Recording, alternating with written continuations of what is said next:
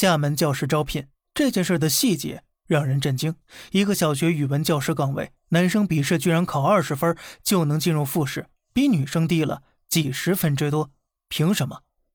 厦门方面的说法是为了解决男女教师比例严重失调的问题。于是啊，社会上有人开始说了，男人女人职业选择固化了。其实啊，这是社会观念的问题。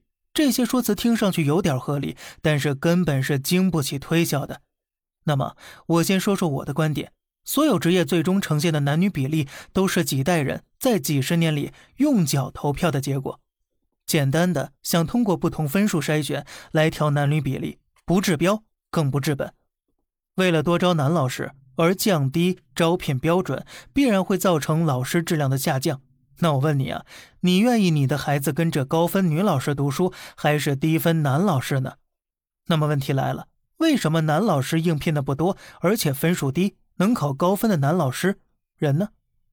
男女不同职业选择，真的只是观念问题吗？所有这些疑问的答案，关键词就一个：教师待遇。深圳中学去年新入职的老师当中，其实是不缺男生的，而且很多来自于顶尖大学的高学历。年薪三十万起步，再加上一些隐形福利，就能够吸引这么多金字塔尖的顶尖人才，无论男女。但问题是啊，深圳中学或者说深圳这个城市只是极个别的现象。东北师范大学某个研究院在二零一九年做了这样一份调查，他们走访了十八个省的三十五个县。发现呢，在县城、镇、乡还有村屯的中学，这样的学校的一级教师每个月实际发放的工资分别是三千二百四十八元、四千三百四十四元、四千零九十七元以及五千一百五十五元。哪怕是高级教师啊，也只是在这个水平上多了一两百块。有人可能会说了，哎，老师啊，那是有教龄津贴的，但实际呀，教龄津贴的标准。从一九八五年开始执行，根据工作年限，最高不超过十块钱。八十年代老师的平均工资每个月五十块钱左右，每个月十块钱的津贴，实际上收入能多个百分之二十。但问题是，这么多年了，教龄津贴标准一点没涨，区区十块钱，有时候还不够一顿早饭钱呢。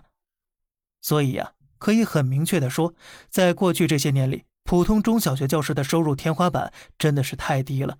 试问一下，在一个经济飞速发展、高薪工作层出不穷的时代，承担着婚姻、养家、买房这些主要经济责任的青年男性，还会选择这个收入天花板如此低的职业吗？可能啊，有人会说了，那既然教师的待遇如此之低，那女性怎么愿意去干呢？还是啊，自由市场的结果。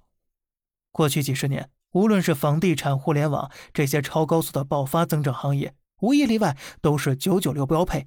这种高强度的对社会意识里承担了生儿育女责任的女性并不友好。当这些行业疯狂内卷、加班越来越多的时候，更会导致大量女性涌入到体制内去。所以呀，怎么从根本上解决教师队伍里男女比例严重失调的问题呢？第一步一定是从经济层面提高教师的工资待遇，吸引更多优秀男女青年共同加入中小学教师队伍，而不是用不公平的选拔标准。深圳学校招聘呢，已经做出了相应的优良的示范了。第二步，做好女性反向从体制内出来就业的准备，降低互联网等新兴行业的工作强度。当然了，这些呢也不是说到就能做到的，还需要漫长的过程。那么回到根本，只有优秀的教师才能教授出更多优秀的学生。杨振宁、钱学森这样的大师，在他们读中小学时啊，一个小学教员月薪是警察的二十倍，是县长的两倍。中学教师的待遇呢，比小学教师还要高上一大截呢。比如国学大师季羡林，一九三四年从清华毕业之后，在济南某个中学教国文，月薪是一百六十块银元。